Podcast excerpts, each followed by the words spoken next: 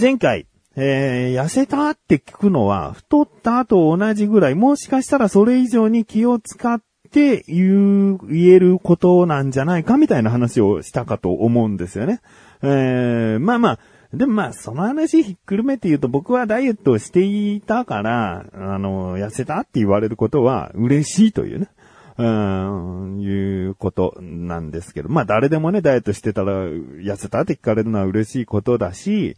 うん。まあ、神さんはね、仕事が忙しいっていうのもあるんだけど、もう痩せた状態を友達から見られた時に、ちょっと仕事しすぎじゃない？やつれてきたよって言われちゃったみたいで、うん、まあ痩せたのをね、捉え方いろいろあるよね。ダイエットして痩せたら痩せたって声かけてあげることはさ、その人のね、やってきた結果としてさ、あの、褒めたたえる感じになるからいいけど、あの、ダイエットしてることを知らない人からしたら、まあ、ね、やつれたとかね、うん、そういう言い方にもなっちゃうんだなっていうことですよね。まあまあ、前回その話をして、で、えー、その週ですね、小田カルチャーとコンビニ侍別日だったんですけど、収録があったんですね。で、まず小田カルチャーの収録があって、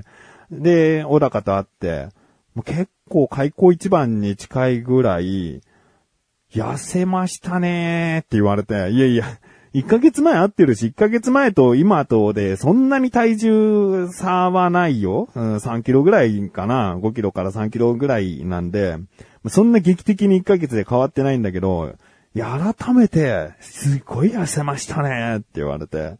まあまあ、すごく嬉しかったんだけど、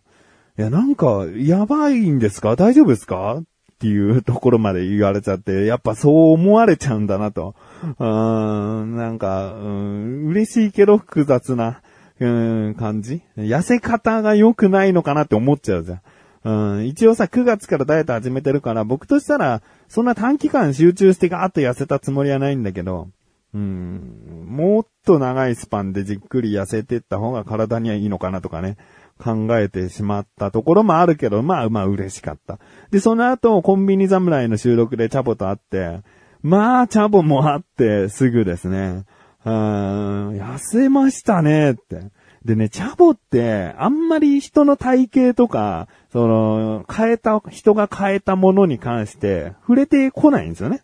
うん、なんか、うん、そうだな、明らかに、うん、もう触れざるを得ないっていう時は、ちゃんとこう声をかけてくるけど、そういうこと以外はもうそんなに、なんだろう、うん、周りに興味を持たない、興味を持たないわけじゃないけど、あえて口に出さないっていう性格なんですよね、チャボくんはね。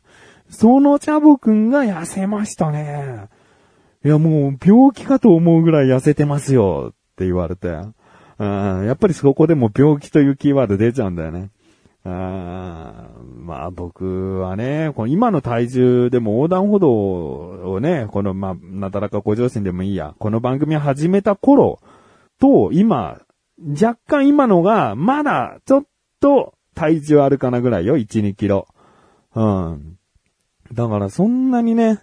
うーん、今までずーっと、小学校のぐらいの時からずーっとこうぽっちゃり体型だった人が痩せたってわけでもないんだけど、うん、まあね、そう言われちゃうぐらいってことだね。あ嬉しいんだけどね。あまあ、あの、全部ひっくるめて、あの、痩せたって言われることはね、嬉しいんだけどね。うんまあ、会う人、会う人ね、結構こう、体重のことを触れてくれてね。うん。まあ、このまままだ、今ね、やっと気合を入れ直せたね。えー、あの、食生活も改めて戻ったし、少し前までね、マクドナルドとか結構、普通に食ってたし。神さんもさ、その、僕がダイエットしてるって分かってても、チキンナゲットを食べきれないからあげるとかさ、ポテト食べきれないから食べるとかさ、誘惑がすごいんだよね。で、まあその時は食べましたけどね。まあまあまあ、70キロ超えてないし。うん、その、で、70キロの数字って、まあ身長にもよるけど、僕174センチで70キロっていうと、人によったら全然痩せてるよとかさ、うん、まあちょっと太ってるねとかいろいろあると思うけど、今の僕の状態ってでもね、決して痩せてないなって自覚してて、いわゆる僕が太ってた頃に、あのー、まあ、そんなに思わないけど、鼻につくと言われがちな、その痩せ型の人がさ、最近太っちゃってさーって言って、まあまあ触ればお腹タプタプはするんだけど、見た感じでは痩せてんじゃん、十分っていうね。そのちょっとだけ鼻につく感じの、その人たちの太ってた、太ってるという、状態なのかな、僕は今。うん。だからあんまり僕は今もう太ってるってことをね、言わないようにしようかなと。うん。まあ誰に対しての気遣いなんだっていうところもあるけどさ、まあ誰にということじゃなく、この体型で太ってるをあまり言い過ぎてもね、もう、もうそんなに自虐的になる必要はないじゃないか、レベルに来たのかな。いや、そんなこと言う？そんなこと言う必要ある？今。いやいや、一旦ちょっとさ、あまりにも周りから痩せましたね、病気ですかぐらい、こう言われてるから、一旦ちょっと実感させて。あいやー、僕、痩せましたわ。えー、もう周りから認められるぐらい痩せましたわ。はあ、一旦ね、一旦ちょっと、あの、それを言わせて、で、まだ、あの、痩せたい気持ちがあって、あの、踏み出しをこう毎日できてるし、体重もね、あの、ここからまたどんどん減っていけたらなって、頑張っていこうと思っているので、えー、まあまあ、えー、目指せ50キロ台には絶対行かないと思うんで、目指せ60キロ前半ってことで、頑張っていきたいと思っている自分がお送りします。菊池のなだらか向上心。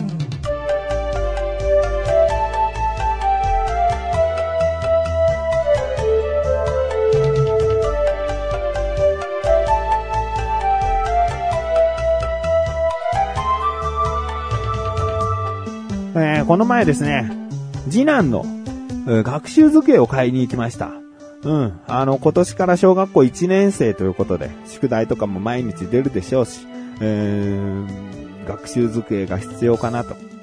思ってね、買いに行っても購入して来週届くんですけど、今学習机の普及率って下がってるっぽいね。えー、神さんの知り合いから話聞くと、うちは買わないよ、うちは買ってないよっていうところがさ、すごく多くてさ、まあ、となると世間的にも、うーん、学習机を取り入れようっていうご家庭は少なくなってきてるんじゃないかなと。僕がね、小学生の頃なんてさ、もうお決まりみたいな。うん、小学校入るならランドセルは買う。で、学習机は買うみたいな。ちょっともう当たり前なところがちょっとあるぐらいの時代だったんじゃないかな。うん。だけど今やさ、その勉強、そりゃあの宿題とかはさ、紙でやるけどさ、うん、塾とか通ってなんか出される問題とかさ、うん、復習予習なんてパソコンでやっちゃったりするところが多いから、学習机というよりはもうパソコンデスクをこう買って、みたいな。うん。あとはね、よくリビングとか、家族がいるところで宿題とか勉強すると効率がいいとか、すごい言われてきてたから、そういうところもあってか、うん、あのね、がっちりとした学習机を買うというのが少なくなってきたのかな。で、学習机ってさ、ちょっと消耗品的な、消耗品っていうか賞味期限がある、うん、家具な気がするんだよね。例えばベッドとか、まあ、家電で言っちゃえば冷蔵庫とかさ、そういったものって半永久的に使っていくかなーって感じ？思って最初買うけど、学習机はどうしても高校生終わりぐらいになったら使ってない可能性が高いじゃん。となると、だいたい10年使うか使わないかなのかなーっていうね。うん、そういうなんかタイムリミット迫って買うものな気がして。まあ、ランドセルっていうのはさ、なんかカバンだからさ、なんか買い替えるとか、ランドセル使わなくなるっていうのはすごく受け入れやすいんだけど、学習付けは場所も取るし、価格もそれなりにするし、うーん、なんかその、ずっと置いとくものじゃないのに買うのってどうなのって見直す人多いんじゃないかなって思うね。うん。でもまあそんな中僕は、やっぱ学習付けは買ってあげたいなというか、僕小さい頃自分の部屋っていうのがなくて、兄と二人で、えー、子供部屋っていう感じで、えー、で、今のうちの二人の兄弟もそういったあの部屋の使い方なんですね。一つの部屋を二人で使っている。となると、まあ、自分の空間、自分のスペースっていうものがあんまりはっきり出てこないんだよね。そこで学習机っていうのを取り入れると、まあ、座ったらもちろんなんだけど、その周辺が一気に自分のスペースになった気がして、とっても嬉しいんだよね。まあ、自分が嬉しかった記憶が強かった。うん、何をするにも机の上にひとまず座って。僕は小さい頃漫画とか絵描くの好きだったから、そういうことをするのにもずっと机だったし、折り紙とか、そういった遊びをするのも机の上でやってたから、うん、机ってなんだかんだ僕にとったら、本当に、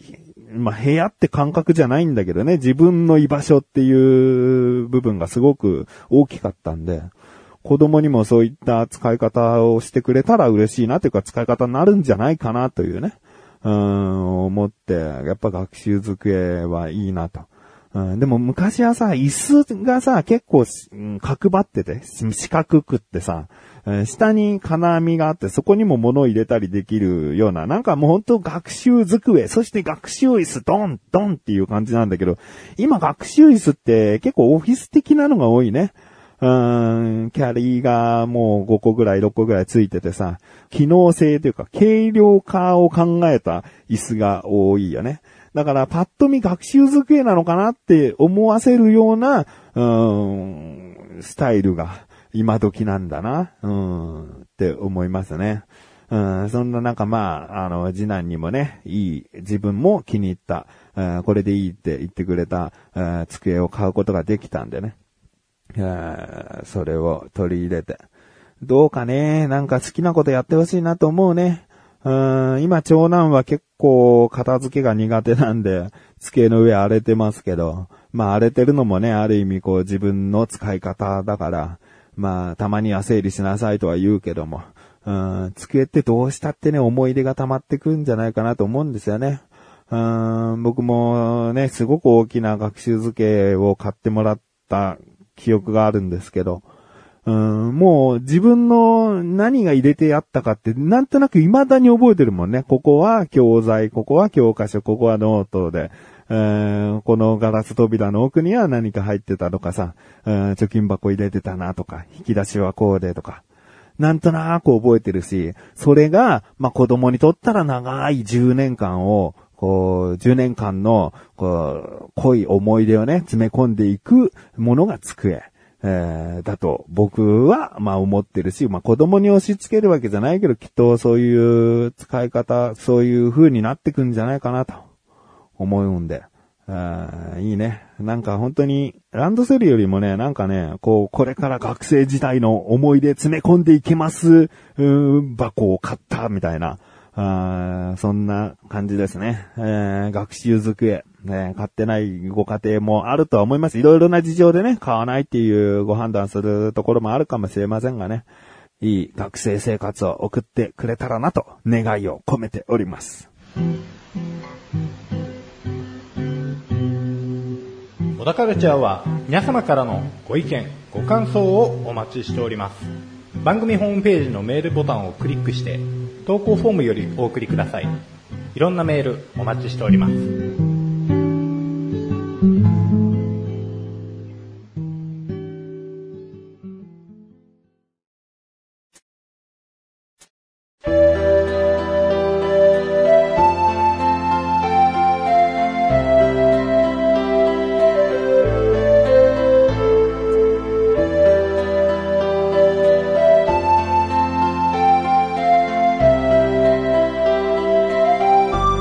そしてすぐお知らせです。このなだらか向上心が配信されたと同時に更新されました、小高菊池の小高カルチャー聞いてみてください。今回はですね、えー、小高祐介が前に USJ とディズニーに1月行ってきたという話をしたところですね、今回メールが届きました。その USJ とディズニーについて比べてみたり、こっちはあれがいいし、あっちはあれがいいし、みたいな、そういったお話をしたりしております。テーマパーク好きな方、えー、テーマパーク興味ない。で、興味あるけど行ったことない。いろいろな方、ぜひ聞いてみてください。ということで、なだらか向上心は毎週水曜日更新です。それではまた次回お会いできくじしょでした。メガネたまわりでまわりお疲れ様です。